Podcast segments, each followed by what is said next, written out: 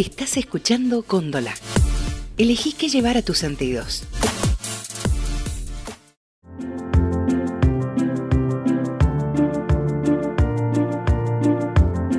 Hola, soy Eloto y este es nuestro podcast. Es un ciclo de charlas donde vas a escuchar aventuras, ideas, vivencias. Vas a conocer la historia de grandes protagonistas, porque todos tenemos historias para contar.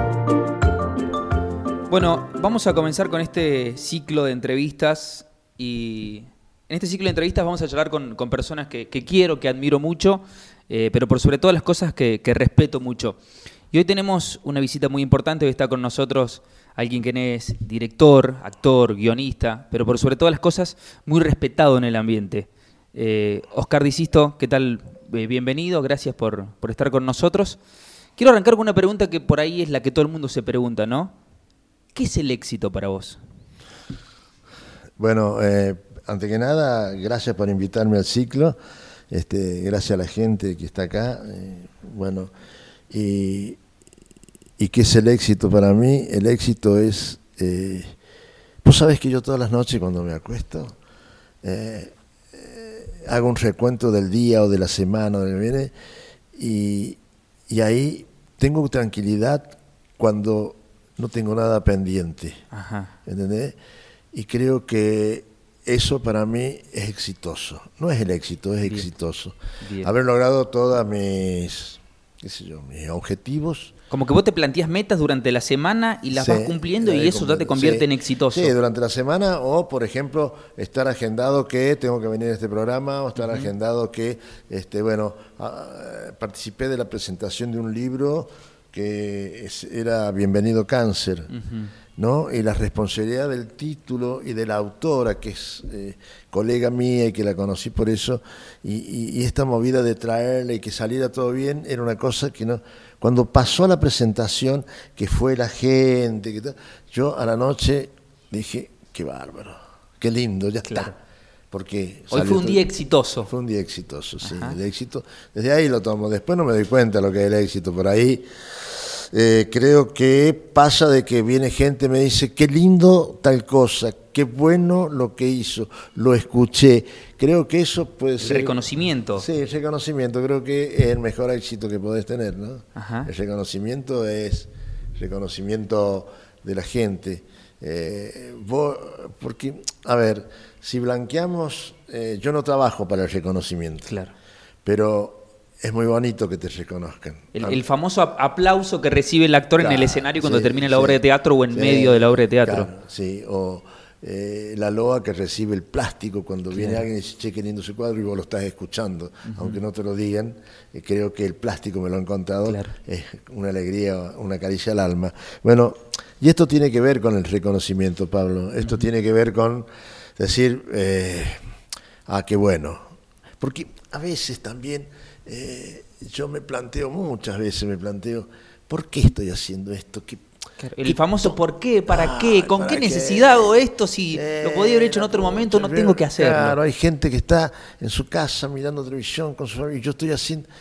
Bueno, creo que pasa por ahí también, viste, eh, que a veces es como que yo no le llamaría flaquear, le, llamaría decir, bueno, eh, ni siquiera cuestionarte pero son esas cosas que te manda a veces el cerebro, no el corazón, porque el corazón, viste, el cerebro que decía, vos te pasará en tu profesión, cuando todos están a lo mejor con la persona que quieren estar al lado y están tomando algo, bailando y vos estás en un festival haciendo la presentación.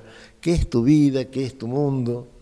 Pero en definitiva, vos te perdés cosas Sí, posiblemente, pero vos que sos muy jovencito no te estás perdiendo nada porque después la vida y la profesión te devuelven muchas cosas, ¿no? Creo que creo que pasa por ahí también, creo por tener este, los espacios llenos. Bien.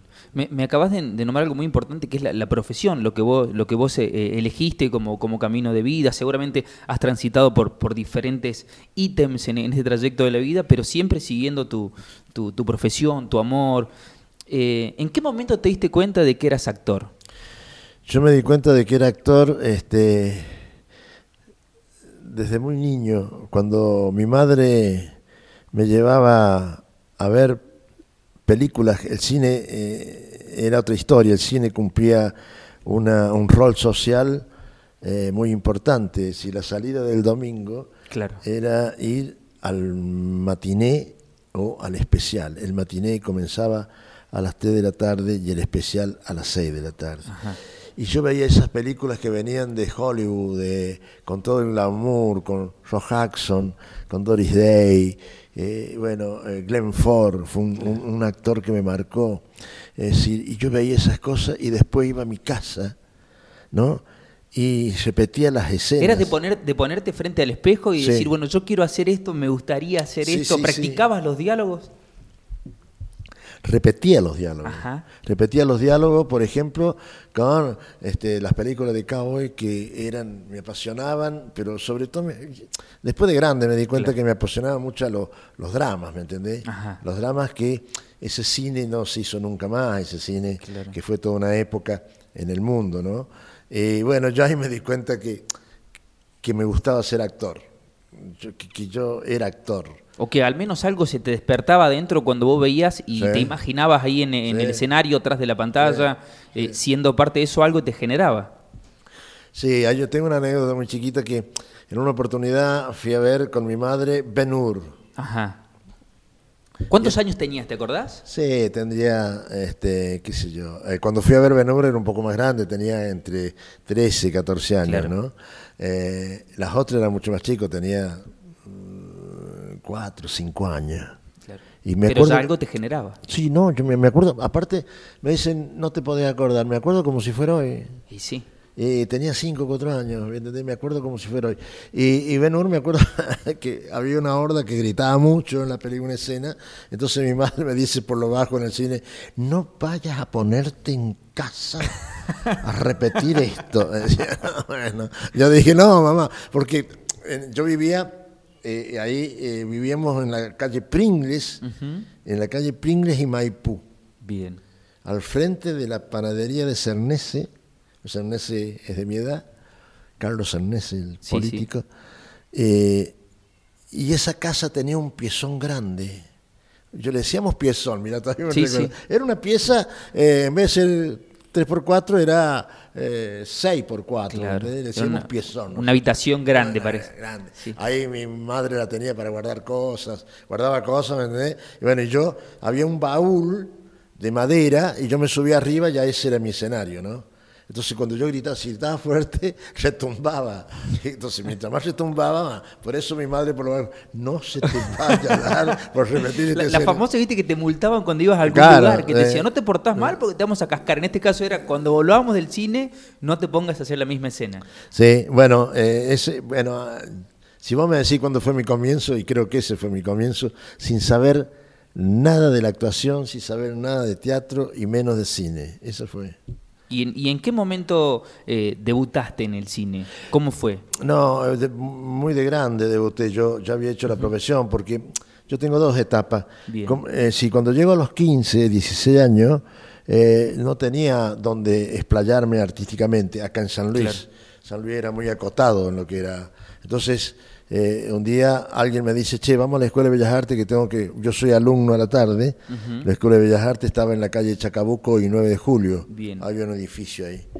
Entonces, entro, lo acompaño y me quedo en el patio de la escuela, mirando, voy y vengo, y no me olvido nunca, salió una persona muy de barba, ¿no? Larga así, caminando muy serio, me dice, ¿y usted por qué está en la galería? Dije yo, perdón, ¿por qué no está en el curso? Entonces le digo, no, pero yo no soy alumno, vine a acompañar un compañero. Ah, usted no es. ¿Y qué es lo que hace usted? Entonces le conté, bueno, Claro. voy a la escuela, normal, Juan Paco el aquello, y voy, qué sé yo, ¿y por qué no hace nada para el arte? Porque me gusta, a mí me gusta el teatro. No, teatro no tenemos. Vamos a tener, me dice, pero ¿no le gusta la danza folclórica? Sí, me gusta. Y ahí me dice, venga, y me llevó a un salón grande donde estaban bailando, Ajá. ¿no? Estaban bailando folclore. Y había tres profesores que después fueron mis profesores. Te, te pongo un paréntesis, lo, lo charlamos en un rato. Tenés una Dale. historia con el folclore. Sí. La- la- le charlamos enseguida. Ah, dale, dale, dale. Y entonces, Eh, ves a esos profesores en la escuela de arte. en la escuela de arte, ¿quiénes eran esos profesores? Y eran Juana Argentina Gatica, que nos dejó hace poquito, Sí. la profesora de piano, y el profesor Edgar Atilio Palacio, el papá de, De Cototo Palacio. de Marcelito, el Cototito, yo le digo Cototito. Claro, el- el Cototo original. el original. Y la señora Tuca Blanco, la profesora Tuca Blanco. Entonces yo cuando vi, se entusiasmó mucho Juanita y me decía, ay, mira, es, es terrible lo que voy a decir. No me escuchen, es terrible. Dice, ay, por fin, no, sí, lo digo, por fin un chico rubio. Mirá. Vengan, vengan, ¿viste? ¿Y, Yo era- y tu yo cara era en ese rubio- entonces? No, yo no entendí. Lo que pasa es que yo era, yo era rubio, eh, ahora soy pelado, soy lo que soy, pero eh, en ese momento era rubio, pero rubio... Tirando a payo. Exactamente, con los ojos celestes, era bonito de cara. Claro, Era claro. muy- aparte tenía una melena terrible. Claro. Entonces cuando me ven así rubio, dicen, oye, la Juanita con todo el corazón, lo dice. Claro, después, con el tiempo, uno se da cuenta que eran todos chicos este, normales, como vos, pero sí, viste, ella decían un rubio, un rubio. bueno. Y ahí empecé y no terminé más. Empecé, empecé, empecé.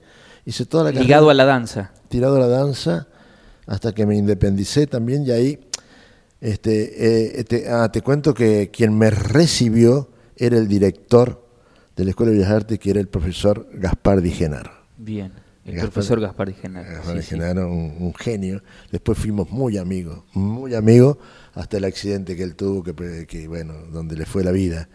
este, pero eh, empecé y después seguí bailando en los grupos, porque en esa época, yo ya estoy hablando de 7, 18 años, seis, siete, se armaban grupos de folclore y era muy competitivo el folclore en esa época, ¿no? Entonces, yo, No había tantas escuelas como hay hoy, ¿no? ¿Del de folclore? ¿O, no, o había, grupos. Claro.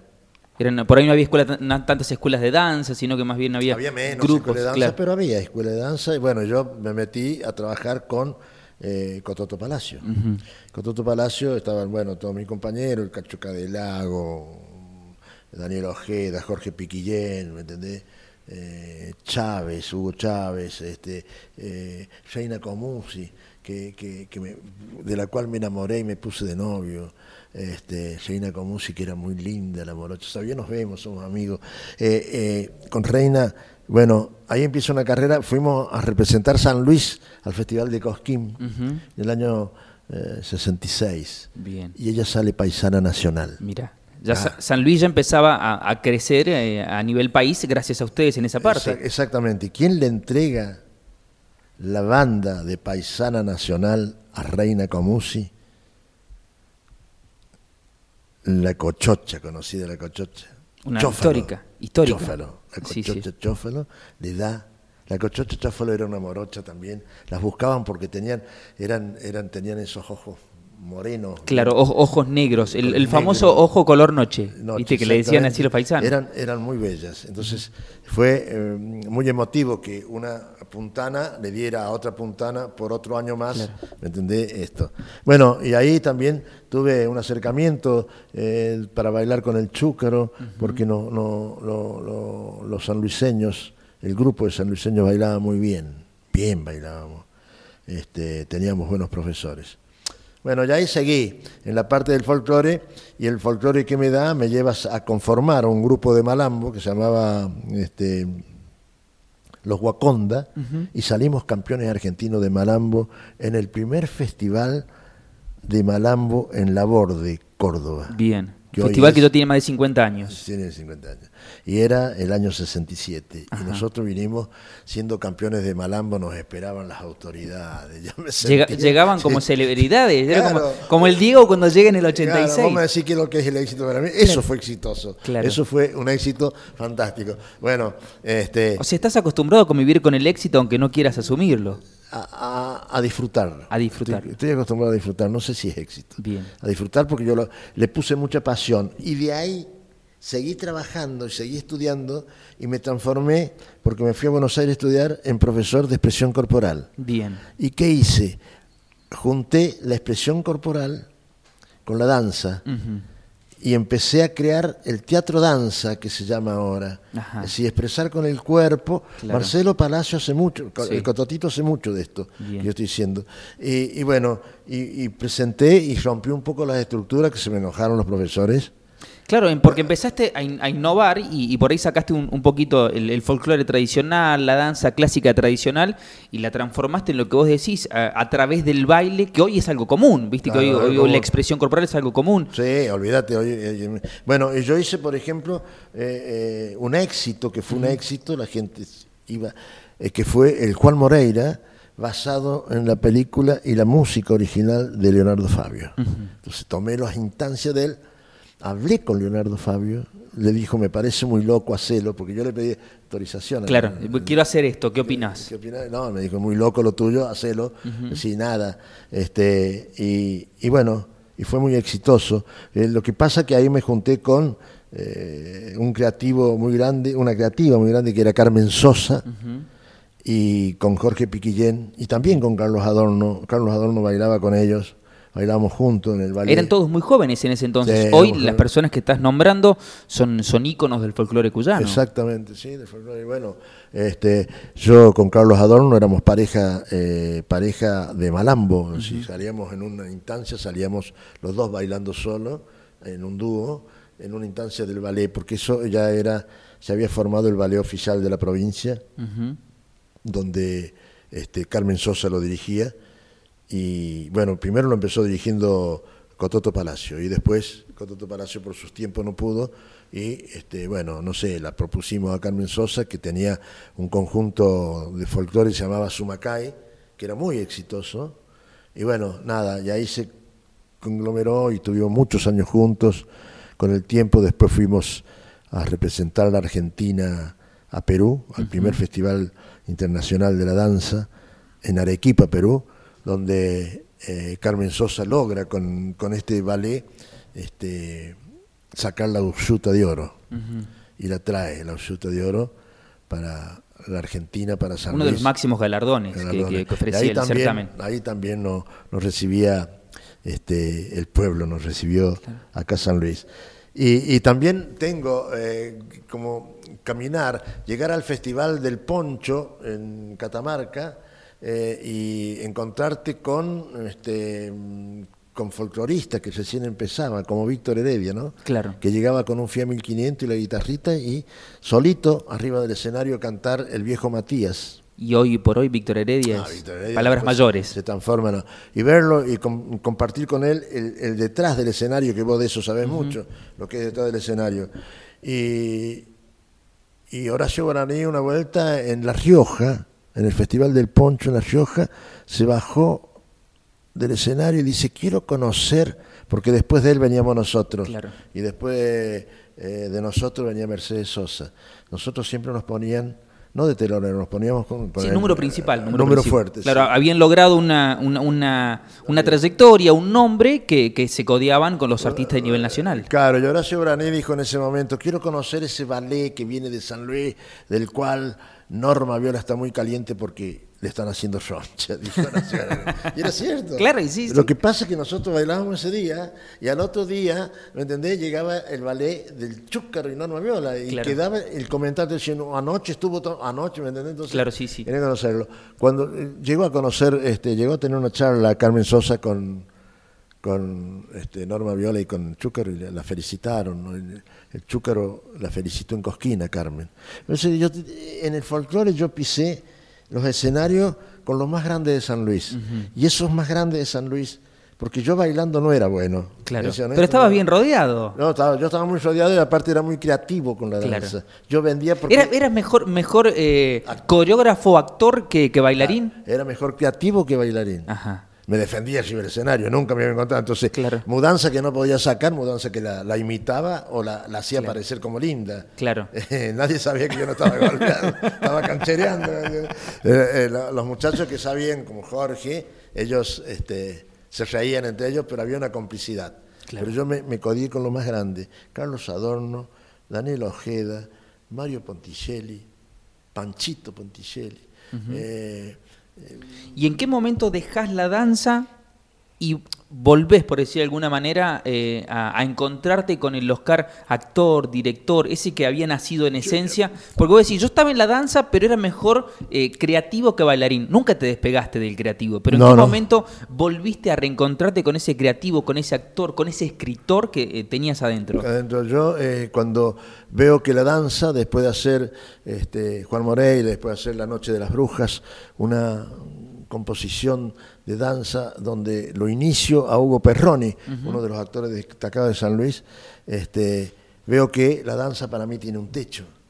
Yo necesitaba más Claro. para poder explayarme, cosa que ya no podía hacer con la danza. Bueno, me voy a estudiar a Córdoba teatro, porque el actor siempre lo tenía. Aparte, esto que te digo que hacía en mi casa, de repetir escena, la seguía haciendo de grande. Claro. La seguía haciendo de grande, la repetía. Mi mamá, Nunca, nunca dejaste de jugar a ser actor. no, Eso está bueno. no, nunca. Al contrario, hoy sigo jugando. Ayer estaba, yo, yo estoy, la vida me dejó solo, pero no en soledad. ¿Me Bien. explico? Sí, sí, sí, se entiende. Tengo cuatro hijos maravillosos, pero eh, yo estoy solo. Yo ayer en mi casa venía e hice un, un personaje, me surgió y lo empecé a hacer al personaje y entré ahí a la pieza y estaba, y en un momento digo, ¿qué, qué, qué estoy haciendo? ¿Qué boludo? Pero seguí qué jugando, seguí jugando en una pieza, Sí, sí. eh, en una habitación o como quieran llamarle, como cuando eras chico.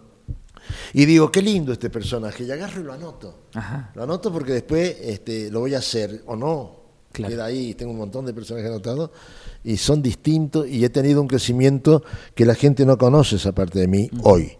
Esa parte la van a ver cuando yo estrene dentro de muy poco un monólogo donde hago un montón de personajes por una historia en común. Bien. Muy fuerte, muy linda. Spoiler, atentos. ¿Ah? Alerta, spoiler, estamos anticipando cosas. Sí, sí, sí, esto te lo doy como primicia. Yo Bien. lo voy a hacer, creo que no sé si antes de Navidad, antes o pasadita la fiesta para enero, ya voy a estar viste, haciéndolo, porque inclusive lo tengo acá y lo estoy haciendo permanentemente. Y, ¿Lo querés largar ya? Sí, porque viste cuando el, el balso se rebasa de agua, Sí. y decís, bueno, para que no se mueva y se empieza y empieza a volcar. Bueno, eso estoy haciendo. Lo que sí me ha llevado. ¿Sabe qué construcción tiene esta obra, este monólogo? ¿Qué tiempo de construcción? No, tiene? pero me imagino que mucho tiempo. Eh, ¿qué, es lo ¿Cuánto? que, qué es lo que es mucho tiempo? Pero... Y para mí mucho tiempo, no sé, más de un año seguro. Y más también. Porque vos me decís que vas a pasar por varios personajes. Imagino que es un recorrido histórico importante que lleva mucho estudio, mucha Yo lo- interpretación. yo lo planteé porque el monólogo se llama Es la vida, y lo planteé hace 11 años atrás. Mirá. Y empecé a trabajar, empecé a trabajar, empecé a trabajar. Vos cuando eh, sos actor y tenés cosas para mostrar, o vos de la locución, si quiero hacer un programa de radio así, así, Claro. y lo vas armando, lo vas armando. Cuando ya lo tenés, lo tirás. Sí. Y cuando lo tirás y no te sale, como que te sentís frustrado. Claro. Bueno, yo sé cuando una obra eh, la tengo que estar lista, eh, cuando ya está. Eh, Una, una obra es como, viste, cuando vos decís la fruta. Si la dejo pasar, después no sirve. El momento es ahora. Es ahora. ¿Pasa, ¿Pasa lo mismo? Por tirarte un, Sí, un sí, sí, ejemplo. sí, sí, pasa lo mismo. Yo hará Antes no sirve y después tampoco. Yo la iba a estrenar en noviembre, eh, no llegué, la iba a estrenar en agosto, menos, eh, porque siempre me sale un personaje.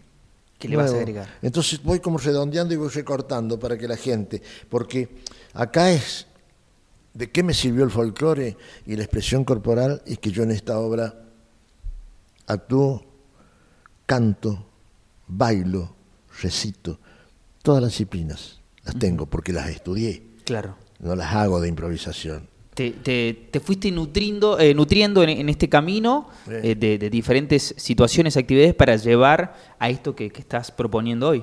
Claro, exactamente. Bueno, eh, yo eso, empecé a estudiar en Córdoba y ahí la pregunta que vos me hacías, dije yo, bueno, yo empecé a estudiar y empecé un gran recorrido, ¿me entendés? En lo que es el teatro, el cine, el cine estudiándolo y nunca tuve la posibilidad de actuar en cine, porque no era de los actores que me iba a Buenos Aires a esperar, no, no, no, yo dije, si, si, si gusta lo que yo hago, que me vengan a buscar, no me venían a buscar porque no me conocían. Claro. Eh, antes, aparte no había la, la- la posibilidad que tienes vos ahora, vos a YouTube, decir, me ofrezco para películas y poner un y te- hay gente que las vienen a buscar porque das en el personaje. Claro. Entonces, este, fue la ley de cine de San Luis La que te permite acercarte. la que me permitió, gracias a- al gobierno de la provincia de San Luis, que crió esta ley, eh, la cual tuve el orgullo también de, dirigir el programa. Eh, confiaron en mí porque eh, de San Luis era uno de los pocos que sabía cine. Y, bueno, mm, conectándome con los directores me empezaron a buscar, ¿entendés? Y llevo unas 32 películas que he hecho, este, no como personaje principal, pero yo le digo sí a todo. A todo. A la publicidad, al cortometraje, a todo. Y de, estas películas en las que tuviste participación, eh, ¿en cuál te sentiste más, más cómodo y en cuál dijiste, no, esto me está haciendo renegar un montón, no, no puedo seguir en esta? ¿Te pasó? Sí, me pasó. Me pasó con una película, una de las primeras que filmé, que se llama El juego de Arcibel, este, donde, bueno, el protagonista era muy tonto, ¿viste? muy pagado de sí mismo, la pasé bastante mal. Eh, y bueno, le dije al director, che, mira, me voy. Yo, no, claro, yo sabía que también sabía, porque tengo estudiado que si vos estás haciendo ya filmando, dejarle, te imaginás que le, le generas un problema. olvídate, olvídate, pero yo no, nunca hubo maldad en mí en eso, le dije, no, pero. Entonces lo llamaron la atención al tipo, la, pasé mal, porque, viste. Eh, Darío Grandinetti era el tipo, y tengo que decirlo. Claro. Me, me hizo total ahora no pasa nada. No importa tres carajo, pero este, eh, me hizo sentir mal, ¿me entendés? Es muy sencillo. Vos tenés que hacer la devolución. Cuando estás filmando, la cámara está allá, yo estoy diciendo el parlamento, en una mesa donde estamos tomando un café, y ahí, ¿me entendés? Que estás sentado vos, vos Claro, espera, espera, espera mi respuesta. Me da la, el, vaivén, dame el pie, el generar. La devolución. Si no, tenés que hacerlo solo, o te ponen un asistente. Y no lo mismo el asistente que te está leyendo al tipo que lo tenés. Yo cuando filmó él primero y después me filman a mí, yo cuando él filmó le hice la devolución. Claro. Cuando le dice el director, acá Darío, no, no, me voy a descansar. Estaba yo ahí. Claro. Una, una, falta de respeto, por, por más de que él sea un, un, un, artista de trayectoria y los demás. Es que no pasa por ser un artista de trayectoria, pasa por una cuestión de respeto. Nada más. Claro. Si puede ser famoso, no.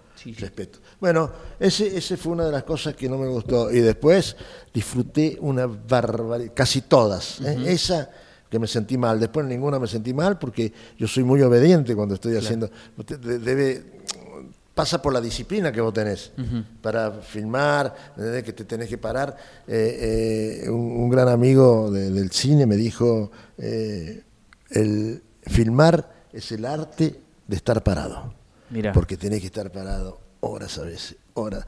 Y vamos de vuelta que la luz y te acomodan todo, entonces toda una, una técnica este, que vos tenés que saberla. Y bueno, yo disfruté muchísimo, este, por ejemplo, eh, el personaje del viejo Vizcacha, que hice con Vallejos.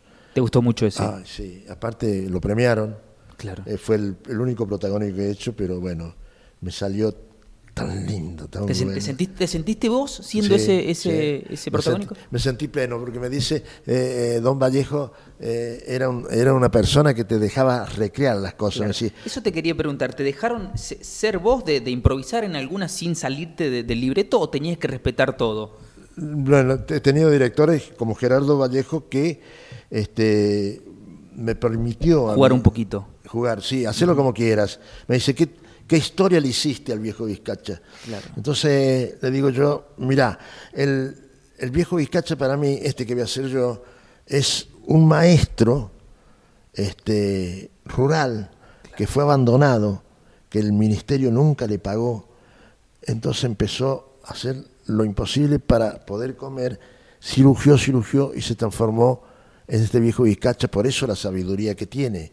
Claro. Porque era maestro. Entonces, maestro de la vida, que lo lleva. Claro, y, de la docencia. Claro. Entonces, este, me dice, compro. Cuando te dicen compro es porque aceptan. Sí, sí, sí. Compro, me encantó, hacémelo. Y desde ahí lo recrié y lo hice. En una noche, en el medio del campo, en Buena Esperanza, estrellada, y había armado este hombre, este director, una fogata, ¿eh? estaba todo.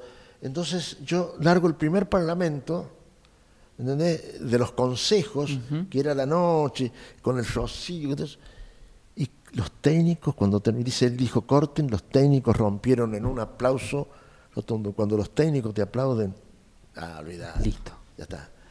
Entonces después este, me quiso poner, eh, es como un mentor, para Claro. que la gente entienda, para que vos llores. Entonces le dije, no, no me hace falta. ¿Seguro? Me dice, seguro. Entré a decir el Parlamento, que es un consejo que le doy al, al niño, ¿no? Y empiezo, lo hice tan profundo Claro. que entré a llorar naturalmente, Pablo. Te, te generó, te, te, Sí. te llegó. Fue un- personaje en, el que fuiste Sí. plenamente vos. Sí, y el, el chiquito Claro. me motivó más porque el chiquito me miraba y también se empezaron a correr, se le llenaron los ojos y empezó a correr las lágrimas. Claro. Después Vallejo me dijo, yo te agradezco esta escena, porque si la hubiera preparado... ¿Fue la mejor escena de tu vida? En el cine sí, Sí. en cine sí, en cine sí. Y, y- y te saco del cine un poquito. Eh, vos me decías, bueno, que, que eras rubio, eras actor, facherito. Sí. ¿Tuviste que actuar muchas veces con las mujeres? ¿Cómo te fue en, ese, en esa etapa de tu vida? ¿Eras mujeriego? Era, bueno, más o menos. ¿Cómo, cómo eras? No, ¿No que ¿No eras mujeriego o no actuabas? era Yemo. era Yemo mujeriego. ¿Actuaste eh, el amor más de alguna vez? O sea, Sí, sí, hice de, sí, hice de, eh, de novio, hice de hombre engañado, hice de personajes que tenían distintas situaciones. Pero en la vida te pregunto, en la vida. En la vida en la vida con, con tus mujeres. ¿Actuaste el amor de decir, bueno, de, de hacerle Ah, no, creer a no, otra no, persona que estabas totalmente pregunta, no, que estabas totalmente enamorado, pero no? yo tuve, yo tuve dos matrimonios, de los cuales eh, mi primer matrimonio tengo mi hija Carmen, eh, Carmen que es mi hija Yelem, y de mi segundo matrimonio tengo tres varones como Sebastián, Martín y Marcos. Ellos cuatro son muy buenos, son hermanos. Claro. Maravilloso. Estuve muy enamorado de Carmen y de la segunda esposa Gladys también estuve muy enamorado y fueron dos mujeres maravillosas en mi vida. Maravillosa. Eh, mentí, por supuesto. Mentí, mentí. y- a ver, me- mentira piadosa. Mentí porque estando con Carmen me enamoré de mi segunda esposa. El- eh, ¿Es posible enamorarse de dos mujeres? ¿Tener dos amores? Con esto me decís que sí. Si vos me- en ese momento me preguntás si yo las quiero las dos, Claro. pero a veces el querer no es como el amar, entonces la vida te va llevando a situaciones que no las, yo no las quisiera volver a vivir por el sufrimiento que vos producís en alguien. Pero se dio así. Se dio así, no lo Ajá. busqué. Después, revertir esas situaciones me costó muchísimo. Entonces, lo peor que me podían decir, Claro. créeme, es, deja de actuar. No estoy actuando, Claro, es- es estoy claro, ¿cómo le explicabas vos a, la- a la mujer que tenías en ese entonces, sea quien sea, de, de que lo que vos sentías era verdadero y no estabas actuando? No, no, bueno, no olvídate, no. Desde la honestidad le explicaba. Claro. Entonces por ahí era convincente desde la honestidad. Me molestaba mucho, pero también, si hay que ser honesto y decir toda la verdad, a veces el teatro me ayudó. Ah, mira. Me ayudó a tener lindas situaciones por ahí, ¿no? De decir, De portarte un poquito mal. claro, no. Entonces sí, eh, porque no, que estoy dolido, estoy no, para, para, para, déjame recomponerme, mentira. Y no, y estaba- estaba fingiendo, estaba Sí, actuando. pero bueno, eso lo hacías, viste, por pícaro, por ¿Cómo, ¿Cómo te fue mejor con las mujeres? ¿Como bailarín o como actor? ¿O cuando aprendiste a usar las dos? Con las dos me fue bien. con, el, con el bailarín, eh, si tenés más posibilidades, porque hay mucho más chicas. Claro. ¿Entendés? Hay mucho más chicas, entonces vos te estás mirando, Claro, como decíamos, te estás cosa. visteando. Pero no, pero hay también, ojo, porque esto se puede confundir. Yo me encontré con, con un elenco, era, a ver, el- la convivencia te llevaba por ahí a agarrarte de la mano. Claro. ¿Me entendés? Y Generar una amistad. Ah, Se generaba una amistad. una amistad. Primero que nada era la amistad, era muy linda. Y por ahí, viste, han- surgen parejas Sí, desde, sí. desde la danza. Y bueno, yo ahí conocí a mi segunda esposa. Porque esto fue, cuando yo conocí a mi primera esposa, era la directora, Carmen. Claro. Sosa, la Sí, que sí, te estaba sí, hablando recién. Y ahí la conocí también del ballet, salió la, a- Tu segunda esposa. Mi segunda esposa. Eh, claro, después, viste, la vida te va llevando y bueno, nada. Pero creo que desde el teatro también. Lo que pasa es que el teatro hay menos cantidad de, de- de- de chicas, de mujeres. Claro. ¿eh? que el teatro. Y el teatro son mucho menos siempre. Son, pon- ponele una obra de tres actores, cuatro actores. Claro. ¿Me entendés? Está Más escueto. El, director y nada más. Poner, sí. Pero no, no, eh, no, no, no, no confundir. El teatro me plantó ante situaciones y la, la danza me planteó ante situaciones. Jamás hice teatro e hice eh, cine o danza para tener estas situaciones. ¿Me Claro. explico? Sí, sí, sí, sí. No, nunca, nunca usaste a tu favor tu, No, profesión, no, sino no, que se se fue dando. sí. porque, a ver, eh, si a- antes era mucho más acotado eh, salir a, a una confitería, charlar con una chica. Era el momento de ir a danza, Claro, y ahí- era el momento de ir a teatro. Sí, pero de todas maneras, viste, no, aparte, eh, no, te plantás en la vida de otra manera, de otra manera. ¿Qué te queda pendiente por hacer, eh, profesional y, y personalmente? Mira, para hacer este, personalmente, creo que no nada, creo que he hecho todo. Ya está. Yo tengo 70 años, Pablo. Eh, y bueno, traté de cuidarme para tener, para seguir haciendo hasta el último de mi día haciendo cosas. Claro. De esto habla es la vida, ¿me entendés? De parte del éxito. la parte de, de la vida, lo que todavía puedo hacer desde la vida. Eh, la palabra viejo para mí no existe, Ajá. existe caudal de vida. Yo tengo un caudal de vida maravilloso y ojalá todos lleguen, porque no es fácil llegar Claro. a los 70 años, no es fácil. No todo el mundo llega a los 70 años. Y, y bueno, eso por ahí. Y desde lo artístico me queda algo que lo vengo hablando, lo he hablado con dos o tres, que quiero terminar, eh, terminar entre comillas, porque yo voy a seguir actuando y voy a seguir dirigiendo y voy a seguir haciendo cosas, pero eh, una comedia musical. ¿Querés hacer- ser parte? ¿Querés, querés dirigirla o querés ser vos el- Quiero el, actor es- principal de esta Sí, comedia? la tengo más o menos ideada, escrita, y quiero ser actor. Buscar un director eh, eh, y ser actor, pero que los actores canten, bailen, ¿me entendés? Bien Broadway, la comedia Entonces, musical. Claro, una cosa bien brava, que yo me, en eso las capacitaciones que tengo fueron de este mm, ¿cómo se llama? Este el de Drácula. Eh, Sí, sí, sí, sí, sí. Con, con ellos te capacitaste. Sí, Bien. con ellos, con el, con el director, con Sí. No, no recuerdo el nombre en este momento, pero sé a quién haces referencia. Claro, eh, sí, que ha hecho tantas, tantas cosas. Este, el, el último que hizo fue el movimiento que hizo para con el tema de la obra gay, que se llama Sí, gay, el grito sí, que pega en el Congreso de la Nación. Este, Para, el- para el movimiento. Sí, a mí se me, conf- muy amigo mío, se me confunde con Luisito Aguilé y Luisito Aguilé fue un cantante de, de los años 70 por allá. Este, bueno, eh, Pepito Cibrián. Con Pepe Cibrián. Con Pepe Cibrián yo hice dos o tres clínicas, ellos le llaman clínica a lo que nosotros le llamamos taller. ¿Eh? Taller, el taller Sí, de danza, el taller de teatro, que es nada, eh, tomar un curso. Bueno, yo no sé por qué le dicen clínica. Bueno, yo tomé dos o tres clínicas con ellos, este, que me di cuenta, pero bueno, pasa eh, a que ahora en San Luis sí hay gente que cante, gente que baile y gente que actúe. Bien, bien. esto, bien. esto es una materia pendiente porque va, olvídate. Para, para cerrar, Oscar, para, para ir cerrando eh, esta hermosa charla, no- nos queda un montón, pero es una cuestión de tiempo. Seguramente va a haber una segunda parte. Em, ¿Te consideras un, un- un maestro, un, un profesor de, de lo tuyo, de- del arte, con todo lo que la palabra implica? Me considero una persona que sabe mucho. Ajá. Me considero una persona que cuando me pongo a hablar, o que con Facundo que hacemos radio también, ¿no? Que hago radio, este, y tenemos un programa y empezamos a hablar de la historia, me doy cuenta que he estudiado y he leído muchísimo y lo sigo haciendo. Entonces creo que tengo un caudal de conocimiento mm, muy lindo. Eh, soy docente, soy maestro.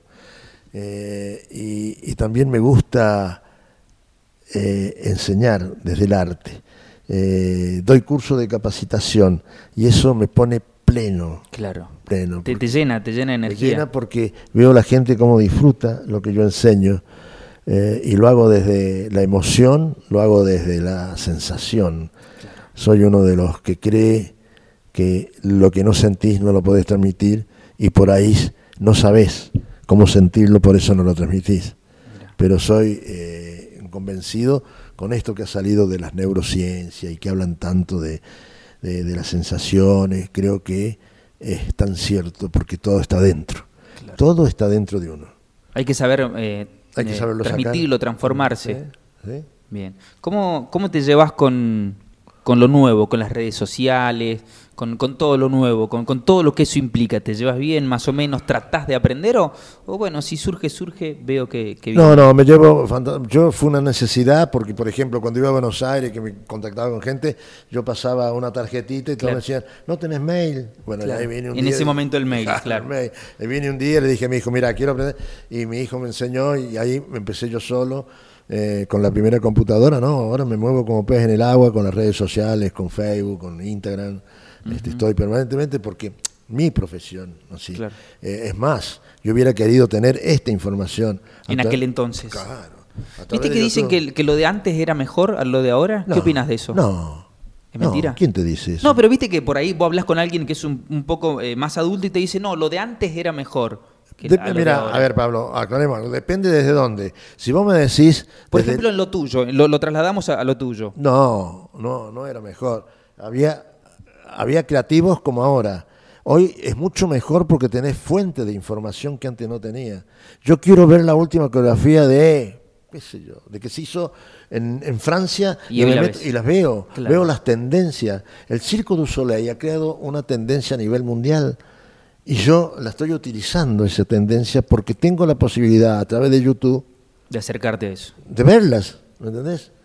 Lo que no ha cambiado, porque antes no era mejor, ni ahora es mejor, son las normativas, las normas, Ajá. las normas de convivencia, ya sea en la sociedad misma, en la familia, como las normas de convivencia en el arte, en los grupos.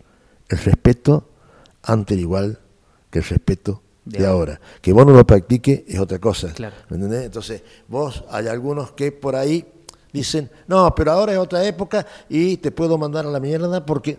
Porque es, claro, no, no. No, no, no, no. Te respeto, te quiero, te aprecio. El silencio es fantástico antes y ahora. Claro. Creo que eso no cambió ni va a cambiar a través de los años. Cuando vos seas y tengas mi edad, vas a decir, tenías razón Claro. porque vas a seguir buscando. Entonces, y cada vez con el tiempo, yo me ha pasado a mí, ¿no? No sé si a alguien me pasa, pero te vas haciendo más respetuosos de las normativas, te vas haciendo más respetuoso de los silencios, te vas haciendo más respetuoso de las pausas, te vas haciendo más respetuoso de eh, la empatía, de mirar qué le pasa al otro. Claro. Del Claro. ponerte lugar en el otro. Claro, eh, eso, eso viene con la edad y eso antes era exactamente igual. Claro. Lo que pasa que, bueno, en, en la juventud, en la vehemencia de la juventud, por ahí no lo practicás, pero hay muchos jóvenes. Yo me he encontrado con jóvenes ahora, ahora maravillosos, que tienen todo eso que antes nosotros no lo practicábamos, ¿no? Y lo encuentro y lo veo en ellos. Hay un político muy joven, ¿no? Hay los políticos jóvenes, sí. los jóvenes políticos que se, re- recién se inicia, eh, es decir, eh, hay tienen esa, esa cultura que antes, cuando yo también participé en política, porque me metí en la política, eh, por ahí no éramos tan cuidadosos de eso, ¿no? Entonces, hace, yo siempre digo, en una parte de una obra que es Espacio Vacío, que fue un éxito que tuvimos con Víctor Franci, Facundo Jiménez, yo, eh, eh, yo planteo desde mi personaje, digo, antes, la juventud de antes no era mejor que la de ahora porque no se crean que la juventud de ahora es mejor que la de antes. Claro. Era la juventud. Teníamos otros medios. Sí, sí, sí, sí. Eh, ¿no es cierto? Nosotros- Pero cada uno era joven a, su tiempo y a su manera. Yo no, no soy de aquello, ah, mi juventud antes era mejor. Mentira, ¿qué vamos a ser mejor? Éramos tan cachivaches como los de ahora. ¿eh? Claro. Olvídate. Y éramos tan de buscar la, la- la- la joda como ahora. Y sí. Yo digo, si yo con mi juventud hubiera tenido los medios que tiene la juventud ahora, no sé dónde estaría. Las Mira. posibilidades. Nosotros antes compramos una damajuana de vino y la mezclamos en un fuentón ¿eh? este, con eh, naranja, que Claro. exprimíamos naranja, ¿me entendés? Echamos la, la botella de vino tinto, la, la damajuana de vino tinto. Y mezclaban le- eso. Le echábamos azúcar, ¿me entendés? Y mucho limón, batíamos y eso íbamos sacando y íbamos tomando. ¿Qué me está diciendo? Que toman mucho Fernet con coca. ¡Ay, qué juventud perdida! Nosotros hacíamos una mezcla y, y no, y nos tomamos el fuentón. Claro.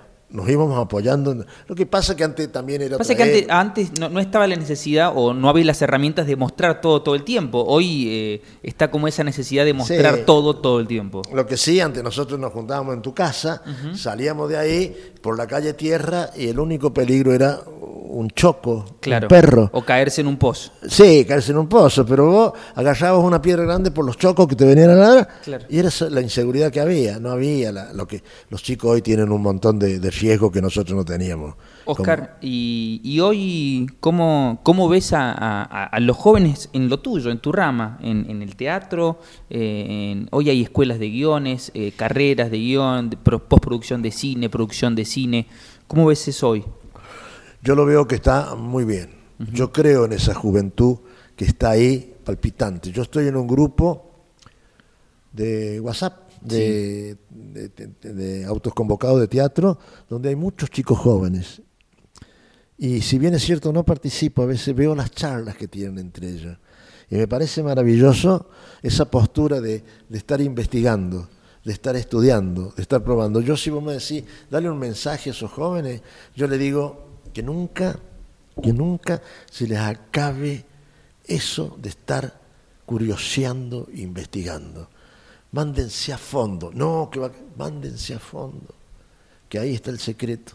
Cuando vos te probás a fondo, ¿no? Claro. No, el tibio en tu profesión, en la radiofonía. Sí, si el tibio no, no, no va a ningún lado. No existe. No, que quiero hacer, no sé si voy a hacer este, eh, en esa radionovela, ojalá vuelvan, en una radionovela voy a ser el, el- el- el relator.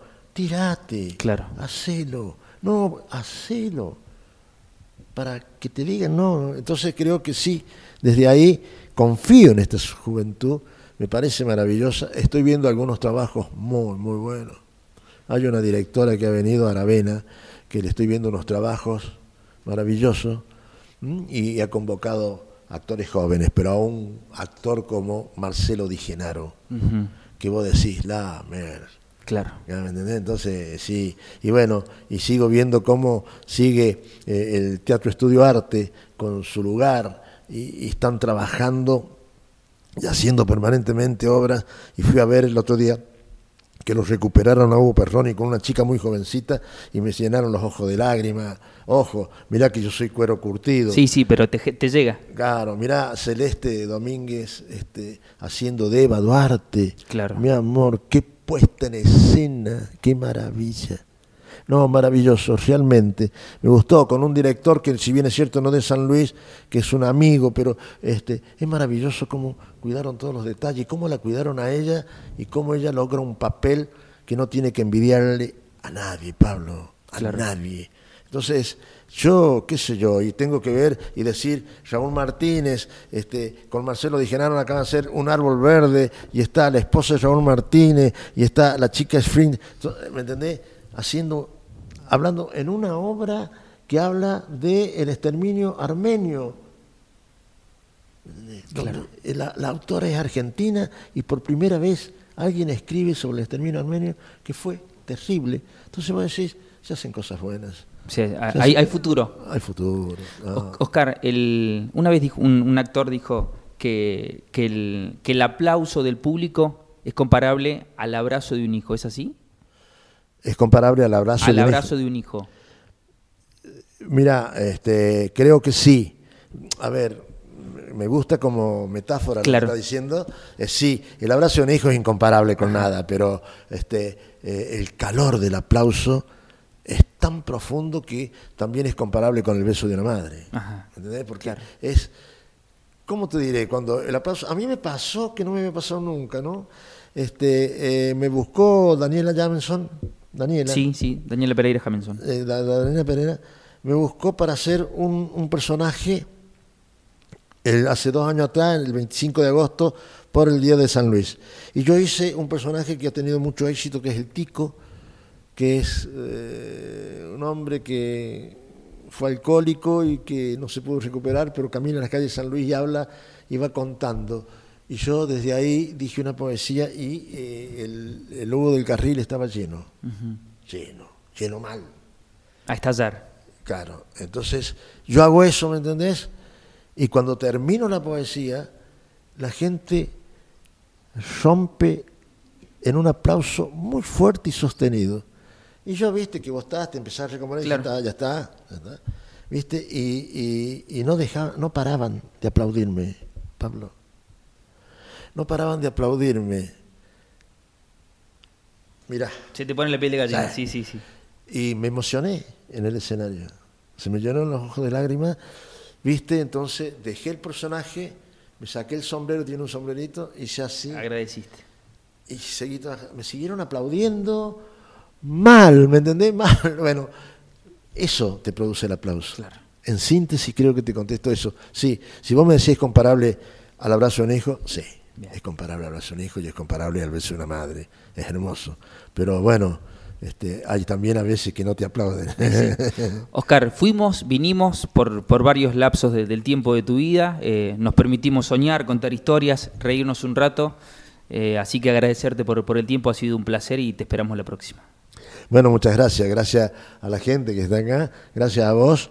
Y bueno, esto, poder contar a veces lo que uno vivió, es saber que, a ver, puede ser muy remanido esto, pero contar lo que uno vivió es decir, estoy vivo, pero no es estar vivo. ¿Qué es? Es saber que tenés posibilidad de seguir viviendo. Gracias. Chao, querida. Estás escuchando Cóndola. Elegí qué llevar a tus sentidos.